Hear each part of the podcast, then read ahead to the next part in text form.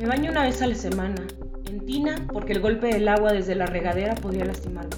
No lo sé de cierto porque toda mi vida me he bañado en tina. Así lo recomendó el doctor, y yo no estoy en condiciones para desafiar a los doctores. La enfermera me ayuda a secarme con esas toallas caras y suaves. Aún así, cualquier movimiento en falso puede despegarme un pedacito. Dos veces a la semana hay curación general, que es diferente a las curaciones diarias pinzas, crema hidratante, crema desincrustante por si hay alguna costra, crema especial para las zonas afectadas, gasas con vaselina para que no se peguen, vendas, cinta. No ha habido un solo día de mi vida que no me curen. Tampoco ha habido un día en el que no me lastime. Con los años, esta maldita fragilidad me ha llegado hasta las articulaciones. Primero en los dedos. Yo solía tener dedos. De niña tuve unos dedos casi normales, pero se me fueron acabando. Puedo teclear en la computadora, abrir las puertas, agarrar algunas cosas. Tengo mis mañas. Y podría ser peor. Podría tener auténticos muñones. Lo bueno de tener unos padres con dinero y con toda la disposición para procurarme una vida normal fue que me salvaron las manos lo mejor que pudieron.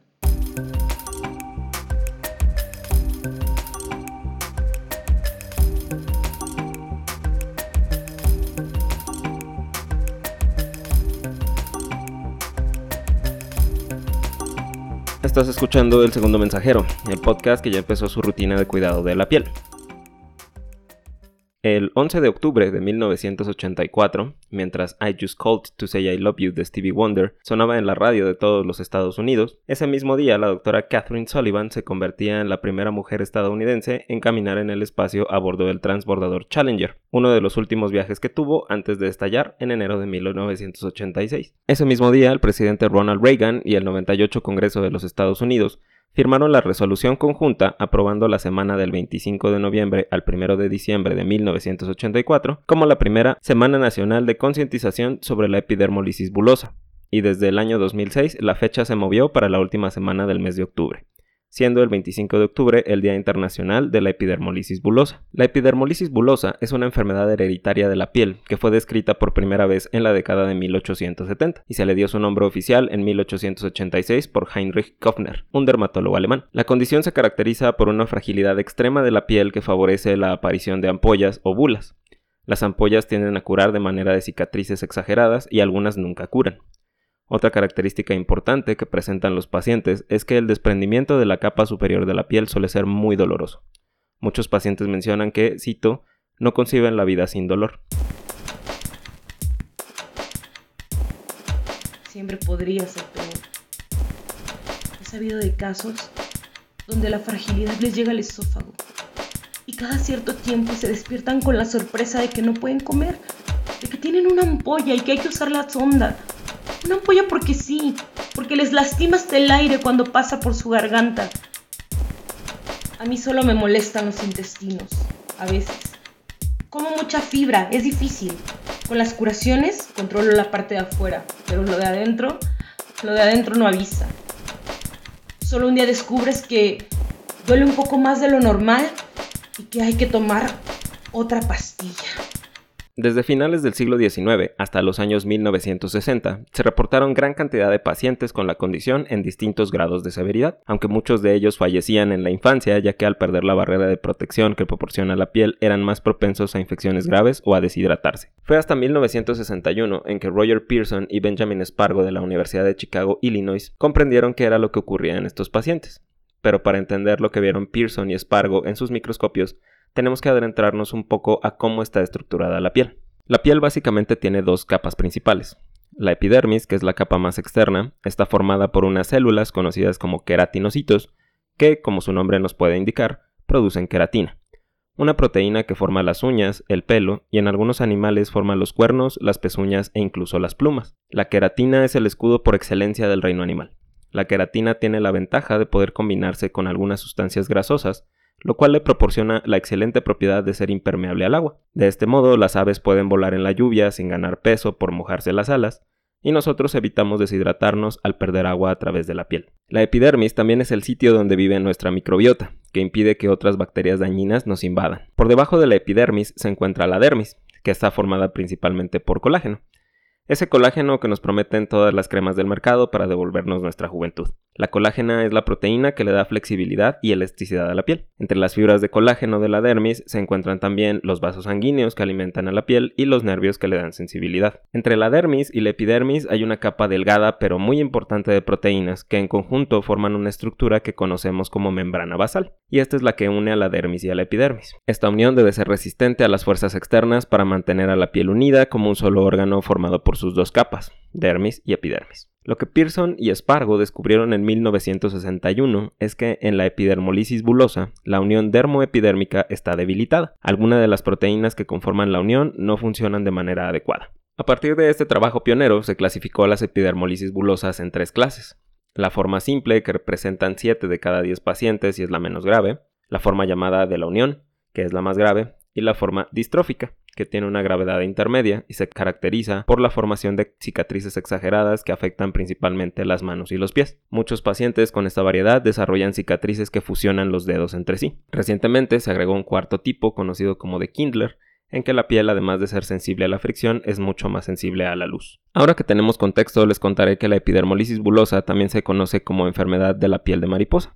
Y curiosamente, hace algunos años tuve la oportunidad de conocer a la dramaturga Jimena M. Vázquez, quien en 2018 estrenó la obra Piel de Mariposa, que precisamente habla sobre la enfermedad. La verdad es que todo este episodio no fue más que una jugarreta publicitaria para hablar con Jimena y de su trabajo, así que les dejo la entrevista que tuve con ella el 29 de octubre de este año.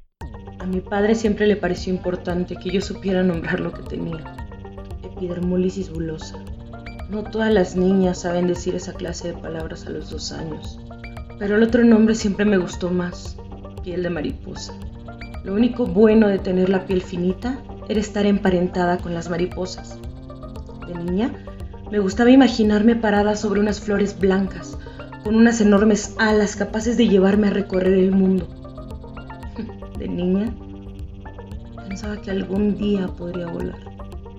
De niña me la pasaba preguntando, ¿por qué a mí? ¿Por qué eres un angelito? me decía mi padre. Él nunca fue religioso, pero por mí era capaz de creerse cualquier cosa.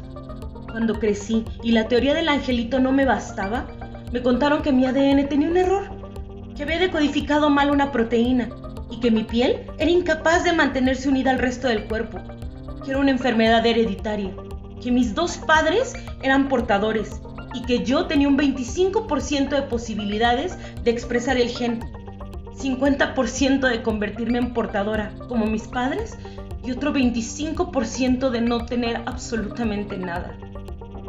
Me explicaron que había tenido mala suerte, que nunca podría volar.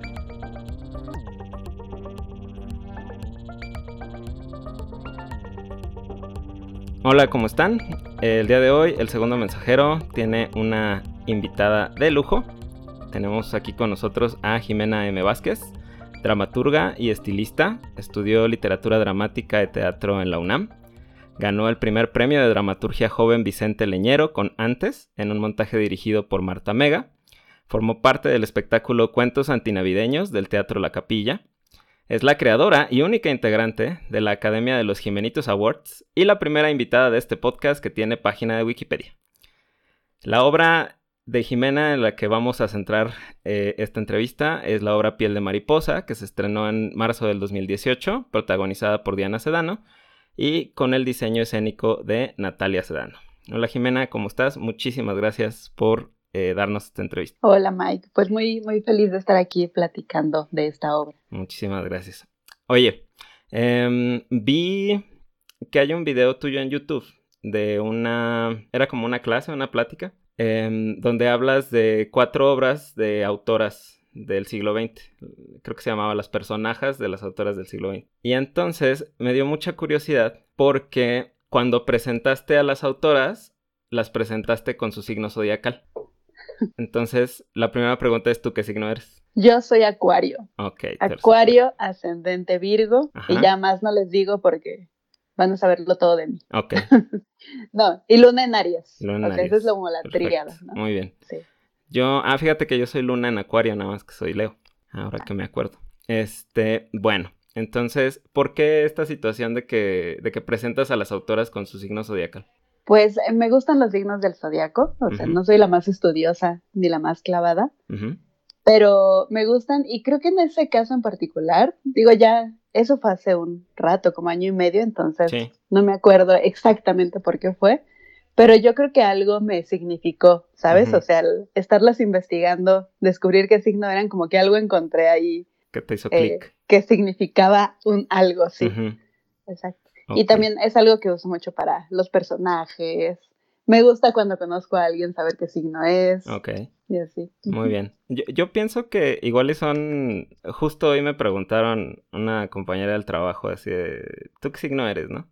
y me enseñó una imagen donde estaban varios personajes de películas y series y así que supone que son Leo. Y me dijo, ¿sí concuerda o no concuerda? Y entonces una parte racional de mí dice, pues es que concuerda porque son cosas generales, ¿no? Sí. Pero hay otra parte que siento que me inculcó mi mamá, que sí es como de creerlo un poco más. Pero, pues no sé, es, es, es, interesante. O sea, a mí se me hace interesante por el, por el rollo de cómo se les ocurrió y lo que dicen que es cada uno y etcétera, etcétera.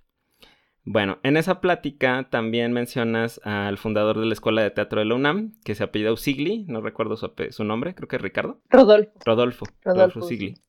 Y mencionas que él define que el drama va de lo particular a lo universal, Ajá. ¿no? Entonces, em, yo lo voy a tomar un poquito al revés y vamos a irnos de lo general, de quién es Jimena M. Vázquez, a lo particular de esta obra. Primero, Jimena, la primera obra que yo vi tuya justamente fue la de antes. No sé qué tanto tenía que la, que la habías estrenado. Supongo yo que fue cuando ganaste el premio, porque yo la vi en el 2016. Y se me hizo muy chido que la montaste con las, o sea, con las escenas al derecho, pero el orden de las escenas al revés. Ajá. Me tardé en captarla. O sea, yo dije, Chis, o sea, esto no, no, no me cuadraba al principio y luego fue de, ah, ya, o sea, estamos viendo las escenas en retrospectiva. Y la verdad es que se me hizo una, una manera de ver el teatro muy padre. Entonces, quisiera preguntarte cómo se te ocurrió a ti o si tienes una especie de, marco de referencia como para decir, las historias que yo quiero contar tienen que tener esto en específico o es, esto que yo quiero contar debe de girar alrededor de, de un algo. O sea, no sé, por ejemplo, dicen que los escritores de cine, por ejemplo, tienen como un cierto modo de hacer sus diálogos y ta, ta, ta. ¿Tú tienes como ese enfoque o, es, o cambia con cada obra que escribes? Eh, sí, cambia, cambia con cada obra. Eh, espérame, estoy como recuperando todo lo que dijiste. Eh, justamente antes, o sea, hay que también debo reconocer que la, esa obra que dices antes la escribí en 2005, seguramente, o 2000, no digo 2015, ya ah, me estoy. se me pierden las décadas ya en este siglo. Exacto. En 2015 o 2014 debía haberle escrito, entonces eh, estaba empezando yo y seguramente no tenía tan consciente esa, ese asunto de por dónde entrar a las obras, ¿no? Como que se me ocurrían, ahí sí era una cosa de construir, de que se me ocurría y no de construir, que es ahora. Ahora sí las construyo y sé muy bien de dónde parten y sé cómo las voy a sacar. Eh, y antes, de hecho, es un homenaje a una obra que a mí me gusta mucho, que oh. es Traición de Harold Pinter, que es una obra de los setentas, que hace exactamente lo mismo. Cuenta la historia de atrás para adelante. Ok. Entonces, yo lo que hice en esa, muy eh, intuitivamente y por primera vez lo hacía, fue sacarle la estructura a esa obra. Entonces la leí varias veces, vi cómo estaba construida, cuando, en qué número de escena iba poniendo ciertas claves. Le saqué el, molde y luego hice la mía. Cambiándole cambiando la relación de personajes, cambiándole el tema, ¿no? Todo, muchas cosas eran diferentes, pero el molde de traición sí lo utilicé. Eso sí debo reconocer. Ok, muy bien. O sea, eh, agarraste el, molde del panqué, pero tú hiciste tu panqué red velvet. de otros ingredientes, exacto. Muy bien. Y a partir de ahí sí me volví un poco la loca de las estructuras. Y sí, es algo que me gusta muchísimo jugar. Eh, sí, vamos a tener eh, como Corre la Corre, ¿no? Una de estas historias que tiene varias versiones de la misma historia. Claro. Si va a ser circular, como Megamente, ¿no? Que empieza por el final, ah, se regresa al inicio, ese tipo de cosas. Todo eso me encanta. Ok. Y Y además de las estructuras, eh, Aristóteles, ay, siempre que se habla de teatro hay que ir, se corre el riesgo de irse hasta Aristóteles. Hay que llegar a los clásicos, ahí empieza todo. Eh, él dice los eh, cuatro, los seis elementos constitutivos del drama, que cuatro están en el texto, que es la acción, el personaje, el tema y el lenguaje. ¿Y los otros dos? Ah, los otros dos son el espectáculo y el canto, pero esos son más de la puesta en escena, ¿no? Ok, ok. estos que te dije están en el texto. Y pues eh, yo sí he empezado a notar que siempre hay uno de estos como primer motor de una obra. Ok. ¿No? Se me ocurre el personaje y de ahí saco todo, o pienso en una trama, o hay algo con el lenguaje o con el tema. Y de esos cuatro, antes, ¿tú cuál dirías que es así el que, el que manda? La acción, porque lo primero que quería era que fuera como tradición, que fuera el, que tuviera esa construcción, la trama. Muy bien.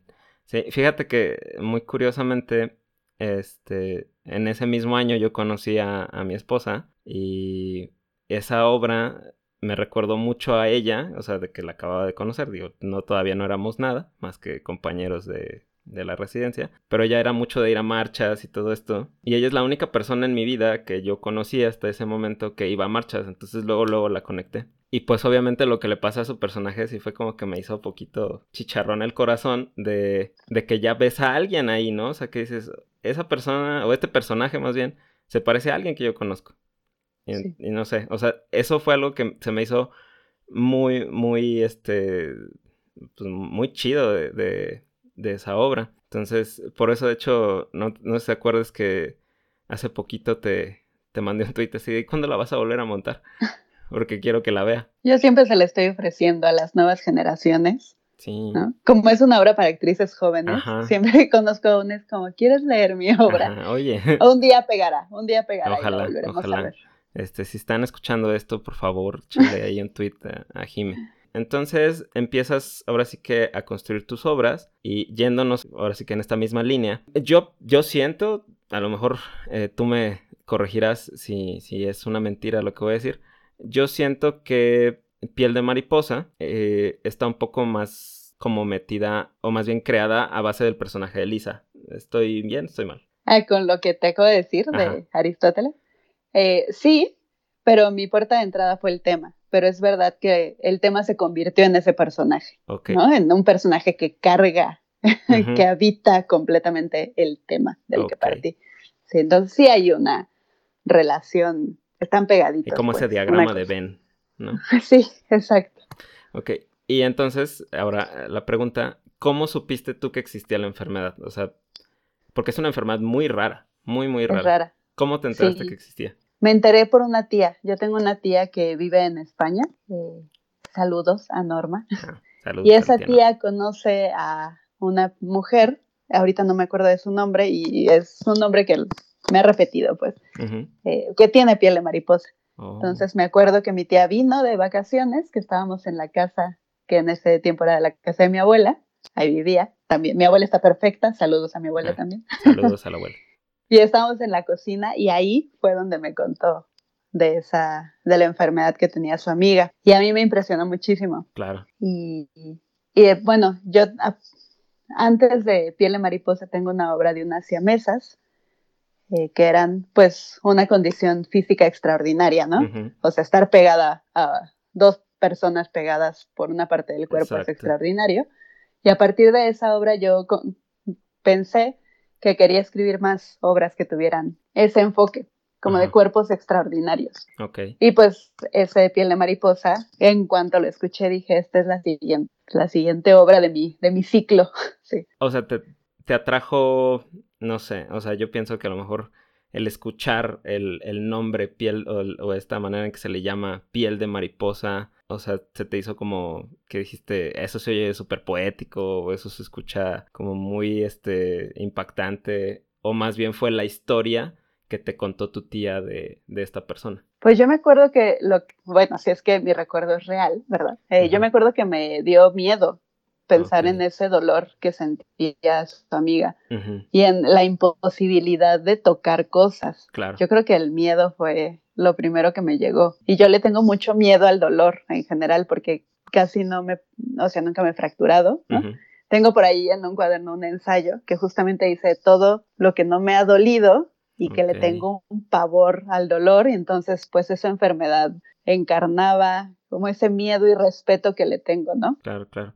Fíjate que esa es una cosa que, que, también me llamó mucho la atención cuando estaba volviendo a ver la obra y cuando estaba leyendo el, el libreto que me hiciste llegar muy amablemente. Eh, justamente que hay muchas partes que se enfocan a este detalle del dolor. O sea, yo pienso que nosotros desde el punto de vista médico a veces siento que cuando yo me enteré de la enfermedad como que lo primero que yo pensé fue eh, hay que hacer curaciones y hay que cuidar la piel y hay que ta ta ta. Y, y justamente cuando voy leyendo el libro te dije, sí es cierto, o sea, independientemente de que cuides o no la piel, en algún punto el que se, el que se bote, el que se forme esa ampolla duele, o sea, si uno anda ahí sufriendo porque el zapato no te queda bien y te sale una ampolla. Sí. Y justo la parte que me, me impactó mucho es la parte donde Lisa cuenta que estando en el funeral de su mamá, eh, una de sus amigas se acerca a abrazarla como muy efusivamente y que todos así de, no, no, no, no, no, no, no, no la toquen, no la toquen. Y entonces siento que ese mismo recuerdo del dolor como que se mezcla con el coraje que empieza a construir en esa parte del diálogo con su mamá, de que su mamá nunca les dijo a, a estas personas con las que era cercana que tenía la enfermedad. Y entonces de ahí luego eh, voy leyendo la situación de Guillermo, que es el otro personaje, que digo, no sé realmente porque no lo mencionas en el libreto, pero me imagino que lo que intentas describir con él es como un trastorno de ira o como que es una persona que de repente no se controla sus impulsos, ¿no? Sí, en mi cabeza es borderline. Ah, sí, yo también lo pensé, pero dije, le voy a preguntar. este, porque sí, o sea, son personas que sienten como muy a flor de piel todo. Y entonces, cuando yo vi la primera escena en que Guillermo está muy enojado y está... Yo me saqué mucho de onda, dije, ok, o sea, estamos empezando a gritos. Amanecimos bravas, ¿eh? exactamente. y entonces, eh, digo, ok, este, ya que voy avanzando y, ok, ya entiendo qué, qué, onda con Guillermo. Estamos en la situación de que Guillermo se enoja porque Elisa le oculta esta condición que tiene hereditaria, que justo en los, en los tres fragmentos que van a escuchar eh, en el podcast está muy bien descrita, o sea, de verdad te rifaste con, con esas descripciones, te quedan súper bonitas. Y justo él se enoja porque ella le oculta la enfermedad, pero él también está ocultando una condición. Sí. Creo que, o, no sé, quisiera saber tú qué piensas de esas cosas que no le decimos a los demás, o sea, si sean gente muy cercana, ¿tú consideras que es como proteger una parte de tu identidad o tú consideras que a lo mejor no tendríamos que hacerlo si es gente que nos quiere? ¿Tú cómo ves esa situación de ocultar ciertas cosas al mundo? Híjole, pues eh, quizá depende el sapo la pedrada, ¿no? Ahí porque sí, la verdad me, sentiría una mentirosa y una falsa diciendo, no, hay que decirnos todo, compartamos eh, el ser que somos, porque no creo que sea necesario. O sea, sí creo que una vez eh, con algo que me pasó, yo me debatí entre si decirle o no una cosa a una persona y una amiga me dijo, pues no, no tienes que contarlo todo tampoco. Claro. y no lo conté y pasados los años creo que fue la mejor decisión, ¿no? Entonces, ahorita que me planteabas esto me acordé de esa situación, ¿no? De ese eh, secreto que guardé un rato. y, y pues sí, creo que hay una calma en las cosas que no se dicen, que también hay que ser muy sensible y, y también pensar en la otra persona y en cómo va a recibir ese algo y saber si necesita saberlo, ¿no? Entonces, pues sí, yo, yo sí creo que no hay que, que ahí podemos guardar secretos y editarnos, porque además somos muchas personas, ¿no? Una persona es muchas personas a lo largo de su vida. Exacto. Y pues si hay cosas que decimos, mira, eso ya, ya pasó, lo queremos olvidar. Exacto, sí, como que... olvidaré que era fan de ese grupo musical, olvidaré que me vestía así. No, era yo, no, era No es relevante. Sí, porque además muchas cosas son inofensivas, ¿no? O sea, también no estoy pensando solo en cosas terribles que nos vamos a guardar el secreto. Eh, entonces sí, yo creo que, que es una práctica inevitable. O sea, no vas a decir que, no sé, este, bueno, no sé, por ejemplo, yo cuando era pequeño me daba mucho miedo a la oscuridad, ¿no? Y a lo mejor no se lo cuento a todo mundo, pero digo, no es como que digas, ah, es que tengo un cadáver en el refri y, tal vez sí está demasiado mal, ¿no? Sí. Otra cosa que, que me también siento que a lo mejor no es central, pero está muy, muy padre que también lo hayas tomado, es cuando Elisa se refiere al trabajo de cuidados. Hay, por ejemplo, la parte en donde menciona que tiene tres enfermeras porque así es menos probable que se cansen de ella. Em, la parte donde justamente está hablando de su mamá y, menciona así como que yo la respeto, sé que me respetaba, pero es esa parte donde dice no necesariamente tiene que quererme, ay no, o sea... Eh, le dice, ay, que era mucho pedir que encima de cuidarla la quisiera, algo así, ¿no? Ya tampoco, yo tampoco me acuerdo. Lo que me recuerdo, o, no sé, a lo mejor estoy haciendo suposiciones nuevamente, pero bueno, tu hermana, pues incluso no lo he leído, sé que más o menos va del tema, pero su cuerpo de Haram, su libro, pues tiene que ver con, con trabajo de cuidados, y creo que ella se ha enfocado mucho en, en esta situación de que como de visibilizar y de, y de darle como una voz al trabajo de cuidados. ¿Fue, te inspiró un poco lo que hace ella o fue una cosa completamente independiente? Eh, pues es previo, Piel de Mariposa es previo a que Ale fuera cuidadora de mi abuela. Okay. Incluso en ese tiempo yo creo que yo era la cuidadora de mi abuela, porque yo fui como tres años y luego me relevó, mi hermana. Ajá. Y pero es muy, como dos años antes de su cuerpo de Harán, es piel de mariposa. O sea, es algo que ustedes en su familia han, han vivido de primera mano. Pues eh, yo puedo decir que no, porque me tocó una abuela muy entera, la que solo le ayudaba a ir al mercado, cargaba las cosas, nos regresábamos y le ayudaba a partir los nopales, ¿no? Eh, y a mi hermana sí le tocó un momento de más enfermedad y más complicado sí fueron experiencias diferentes, vamos, aunque era exactamente la misma persona a la que acompañábamos. Sí, claro, pues como tú dices, también tu abuela se fue transformando. Sí, y, también una vez una amiga me dijo que, mi abuela me robaba la juventud. Yo soy menor que mi hermana. Sí. Eh, entonces, como que ahí, y yo tengo la hipótesis también de que mi abuela me creía menos capaz a mí de cuidarla, entonces como que ella se ponía más al tiro, ¿no? Cuando yo la cuidaba era como, es que está, mira, muy chavita. no va a poder hacer nada por mí, mejor me mantengo bien. Sí, porque me tocó una etapa que era de roble, mi abuela. Y pues todas estas reflexiones de que en piel de mariposa que existen, pues las saqué de mi imaginación. No, no tengo ningún referente, ni he tenido algo así. O sea, como que es, digo, por supuesto que vi videos todos los que podía ver en YouTube eh, de las mamás, sobre todo, cuidando a sus hijos con piel de mariposa. Eh, y me daba cuenta de lo cansado que era. ¿no? O sea, es que ese cansancio es, no se acaba, es infinito. Y todo el tiempo hay que estarles cuidando y curando. No hay tregua alguna. Y justo o sea, te pregunto porque la verdad es que eso es algo que, no sé, o sea, lo sentí como que de verdad fue como una de la experiencia. Digo, creo que en este caso supiste ver muy cañón la eh, y tomar esa esencia de las experiencias de estas mamás. Y creo que es algo que también en, en, este, en este tipo de enfermedades que son muy raras, que en cierto modo son discapacitantes, a lo mejor es algo de lo que no se habla mucho. O sea, a lo mejor es como, siempre decimos como que el paciente es el guerrero, es el que está echando ganas, es el que está ahí en la batalla. Pero pues, digo, o sea, a lo mejor él es el general, pero la familia es y la gente que lo cuida es su ejército. Totalmente. Y además también debo decir que yo en piel de mariposa decidí que Elisa, que es esta mujer que tiene la enfermedad, tuviera la vida resuelta, ¿no? Elisa tiene dinero, sus papás tenían dinero, Elisa tiene una casa, un coche, tiene la vida completamente hecha y trabaja y está bien, porque eh, yo en algún momento pensé que si encima de todo ponía a Elisa en dificultades económicas, que muchas veces las familias las tienen, porque es una enfermedad muy cara de tratar, claro. pues no iba a tener espacio para hablar de otra cosa más que de lo difícil que iba a ser su vida.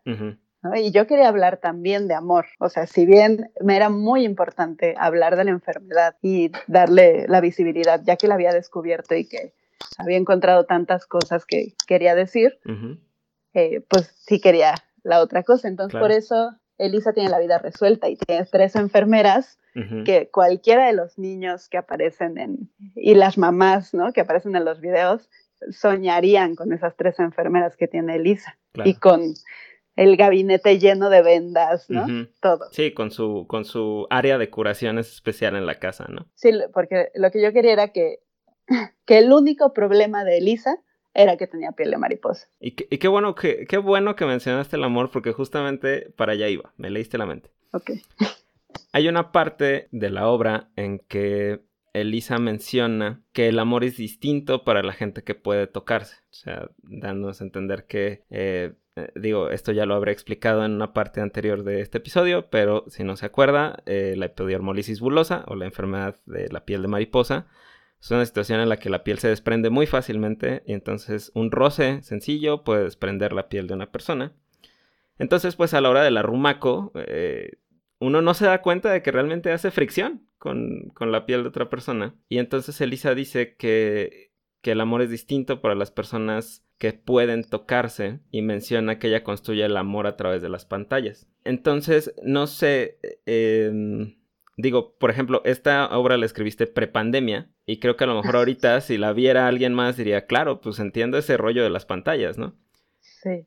Pero ahora sí que si Elisa está construyendo estas historias eh, para conectarse con la gente, ¿cómo sabe ella o tu personaje, en, por ejemplo en el caso de Guillermo, que con él sí fue algo como más tangible, por así decirlo, más real? Bueno, antes de, contestar esa, a ver si no se me olvida, eh, te quería nada más decir que con esto que dices que es prepandemia, eh, Diana Sedano, la actriz que hace a Elisa, estaba alucinada ¿no? A media pandemia, porque decía, es que cuando volvamos a hacer esta obra, la gente va a berrear, porque habla, no solo habla de las pantallas, habla del tacto. Sí.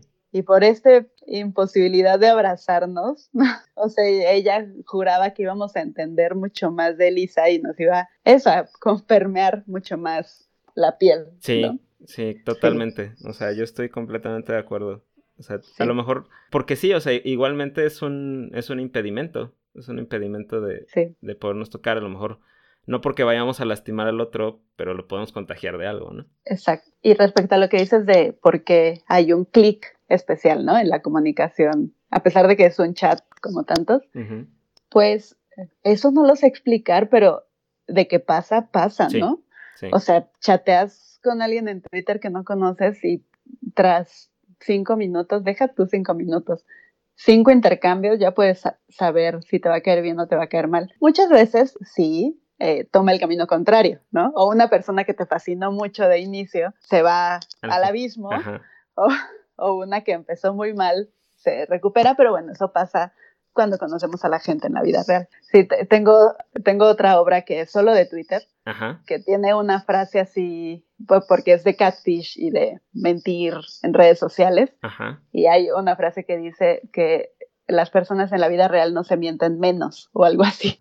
Entonces es lo mismo, solo que en una pantalla y con letritas y fotos. Y, y, creo que también tiene mucho que ver porque cuando yo leí el, el, el, diálogo, en mi cabeza sonaba de un modo, no sé, o sea, diferente. Cuando vuelvo a ver la obra y justamente esa primera escena donde Guillermo está que se lo lleva a la chingada, creo que eso también influyó mucho en el shock que me causó verlo, porque dije, ay, yo no me lo había imaginado así. Entonces, creo que cuando uno lee a la gente en, en Twitter, en Facebook, donde sea, finalmente tú le estás dando la voz. Sí. Y creo que eso, digo, yo no me había dado cuenta hasta hace poco que lo leí en algún lado. Finalmente eso también crea malentendidos. Me pasa todo el tiempo, sí. Porque a lo mejor tú estás diciendo algo como muy amable o lo que sea, y a lo mejor alguien lo leyó como agresivo o como cortante. Yo por eso, por ejemplo, soy de la idea de que, y incluso he visto memes al respecto, de que pones tu frase y pones un emoji, así como que este es el tono en el que quiero que lo leas,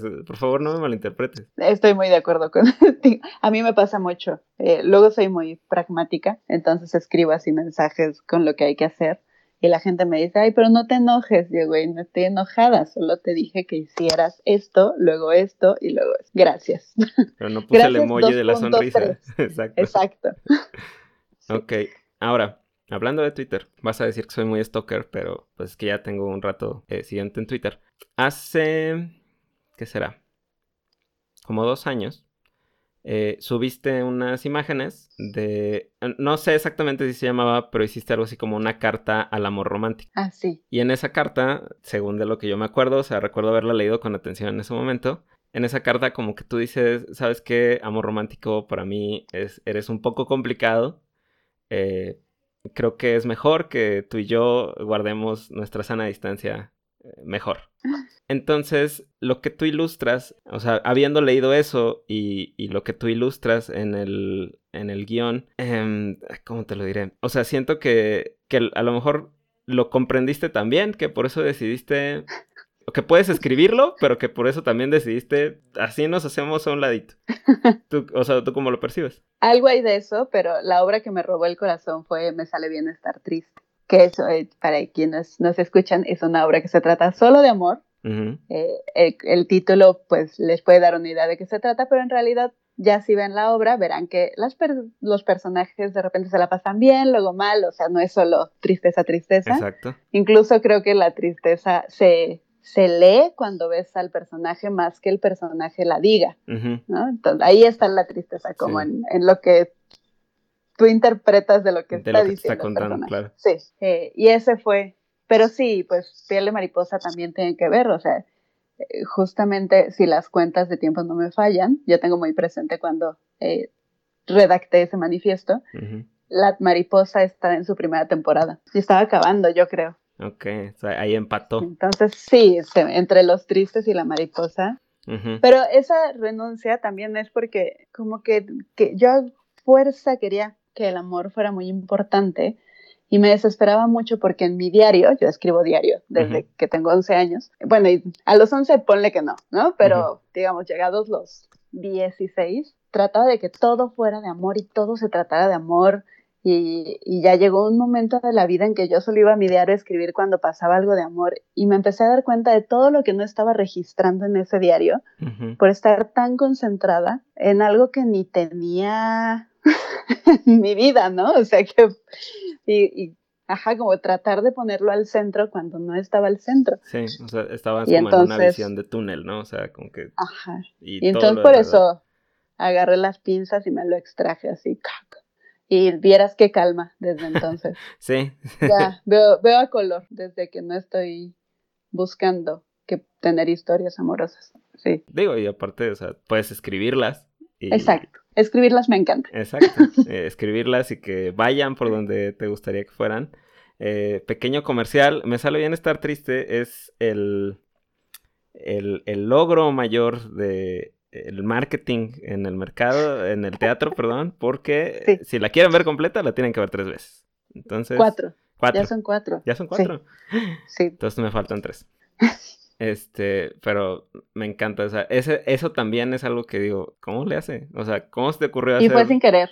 Eso fue sin querer. Yo no estaba pensando que la gente iba a tener que ir cuatro. Bueno, en ese momento eran tres. No, no fue a pro... O sea, no lo hice con ¿cómo se dice? ¿Con dolo? cuando es a propósito. Ajá. No, no fue con dolo. Cuando me di cuenta dije, mira qué bien. Ajá, ah, pero aquí hay algo.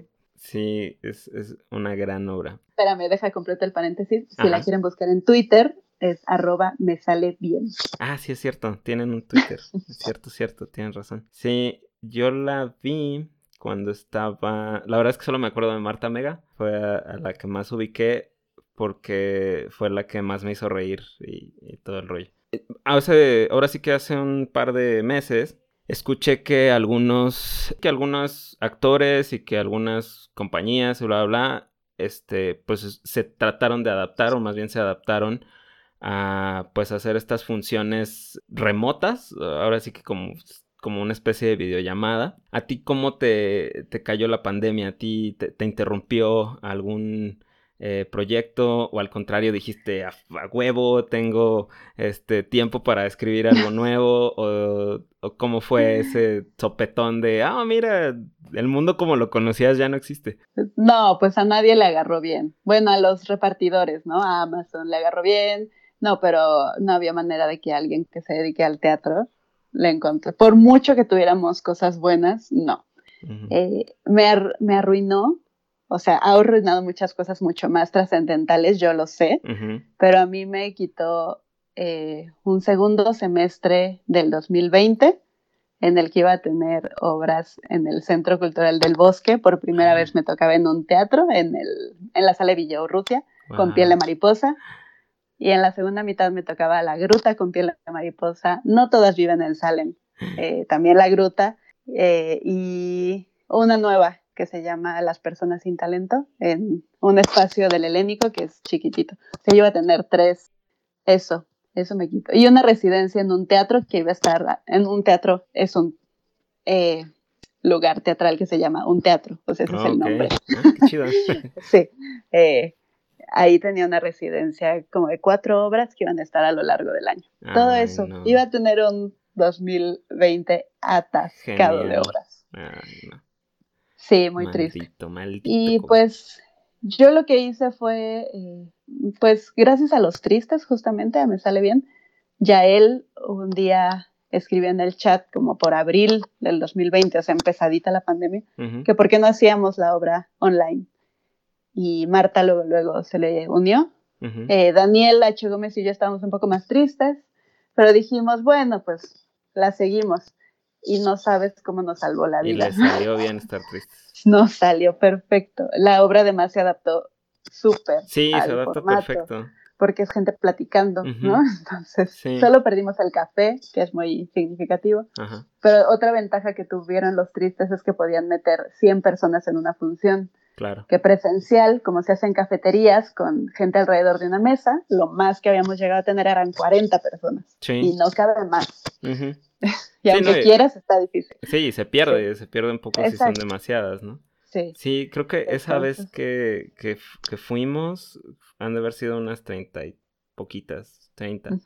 Y sí, o sea, la verdad es que justo ahora que lo dices, pues sí, es el, ese formato se adapta perfecto a una cosa en línea porque es como una, pues sí, es literal como estar en videollamada con tu cuate que te está contando sus, sus tristezas. Y puedes estar lavando los trastes mientras tienes la función ahí, no hay ningún problema. Sí, fue muy amable. También, aparte de los tristes, hice otra obra eh, en colaboración con unos españoles, con una directora española y un actor español.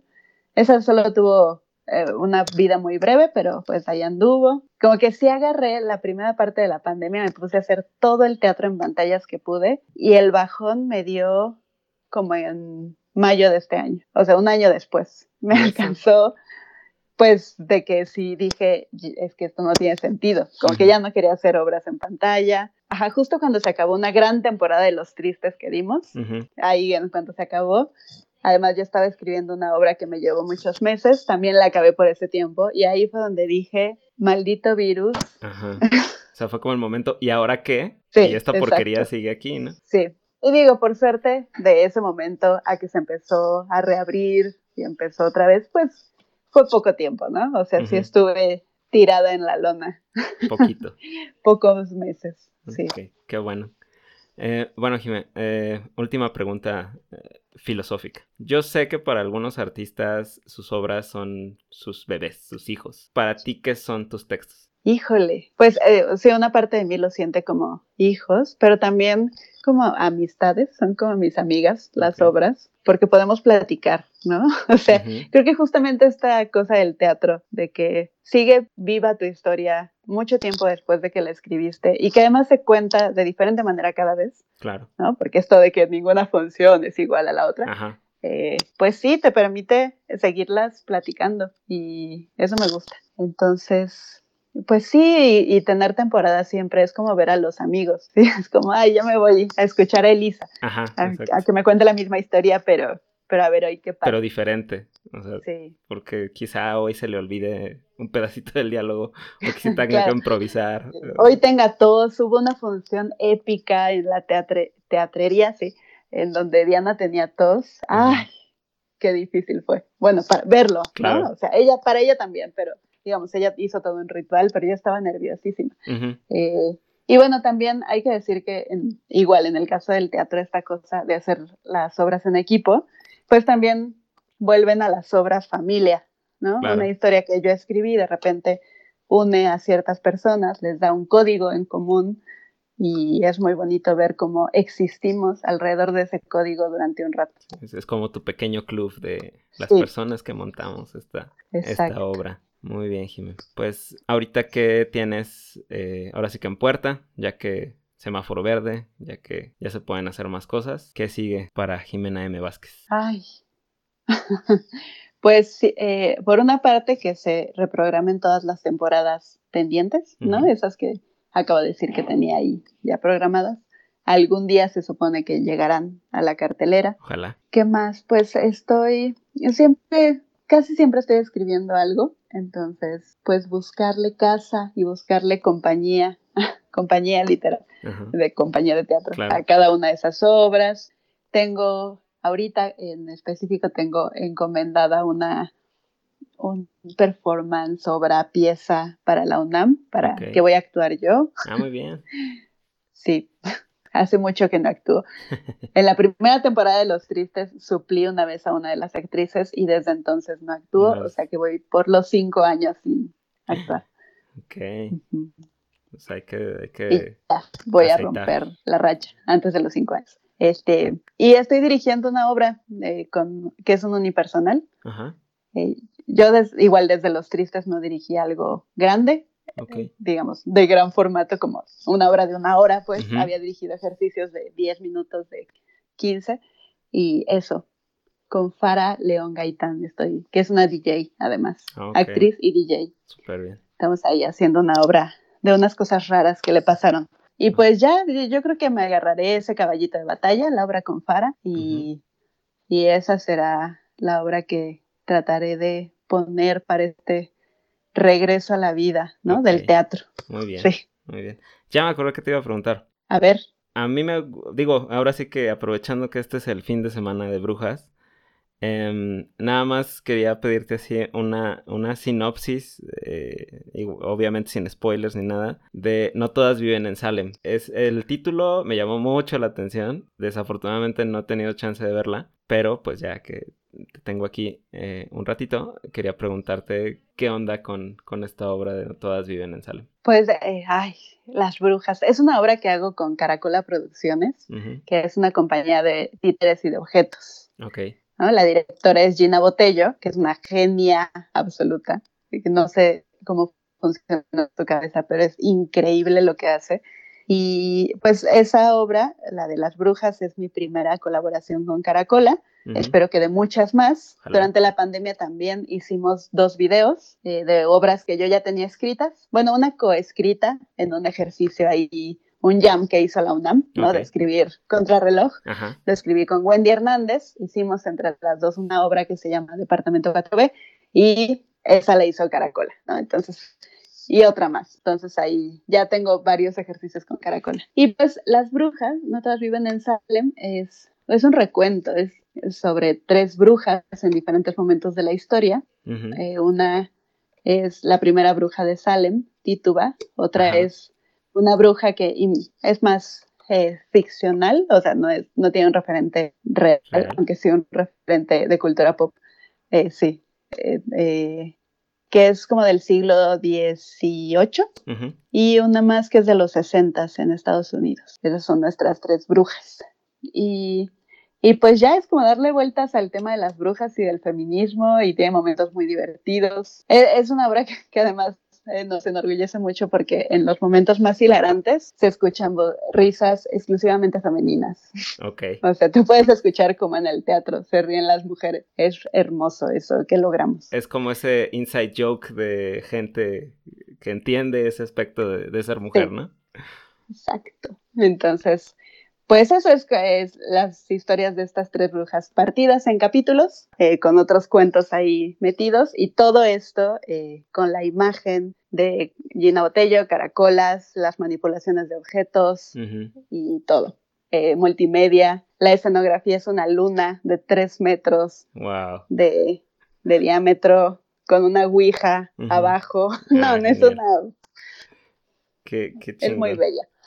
Qué chido. Sí, o sea, te, lo preguntaba, digo, además de porque es este fin de semana, eh, yo en el podcast tengo un episodio donde justamente pues empiezo con una historia de una familia a la que se le acusó de brujería, que finalmente lo que tenían era una enfermedad neurológica. Pues justo conforme he ido investigando acerca de las enfermedades mentales y de las enfermedades del sistema nervioso, pues me doy cuenta que hay mucho como ese esa mezcla de, de creencias de, de, no, pues es que lo embrujaron y lo que tiene es, no sé, a lo mejor esquizofrenia o lo que sea. Y, y se me hace muy padre siempre las, las historias de brujas, se me hacen muy, muy interesantes.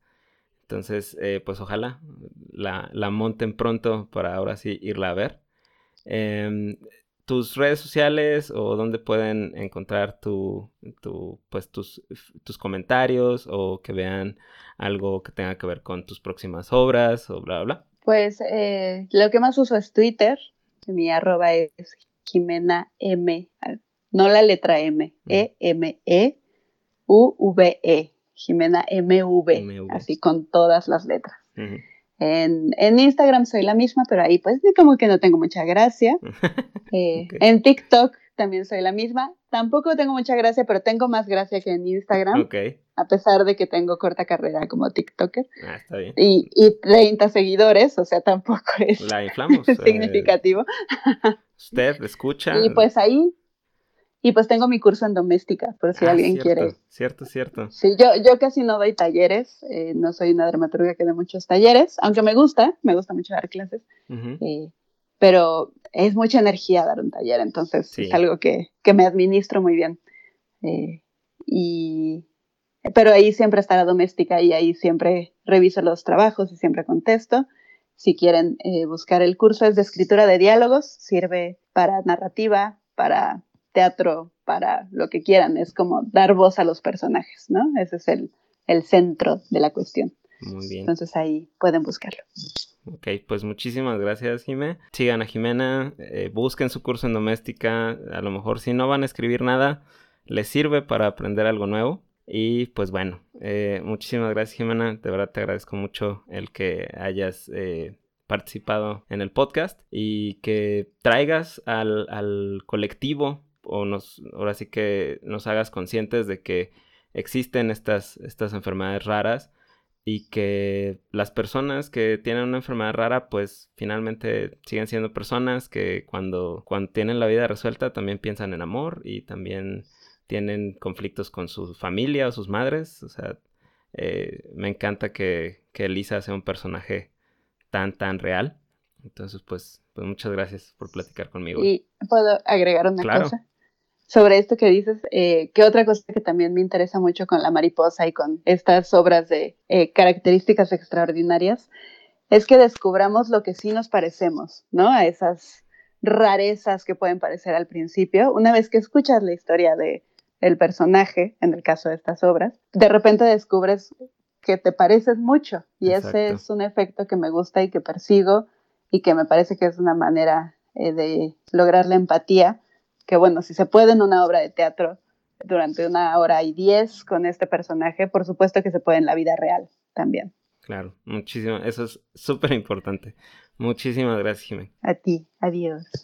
Espero que hayan disfrutado la plática tanto como yo al entrevistar a Jimena. Los enlaces a sus redes sociales van a estar como siempre en la descripción del episodio. Eso es todo por hoy. En la siguiente semana les contaré sobre el resto de la historia de la epidermolisis bulosa, cuáles son las nuevas opciones de tratamiento y qué depara el futuro para la investigación en esta enfermedad.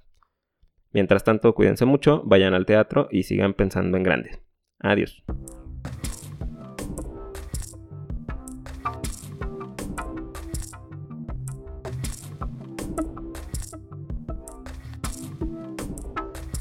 Debajo, los huesos. Entre más profundo me cabes, soy más fuerte.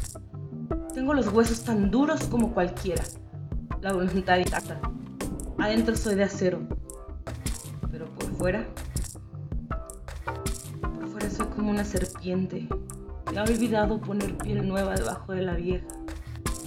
De falta de piel, se pone vendas. Una serpiente en carne viva y enrollada en vendas.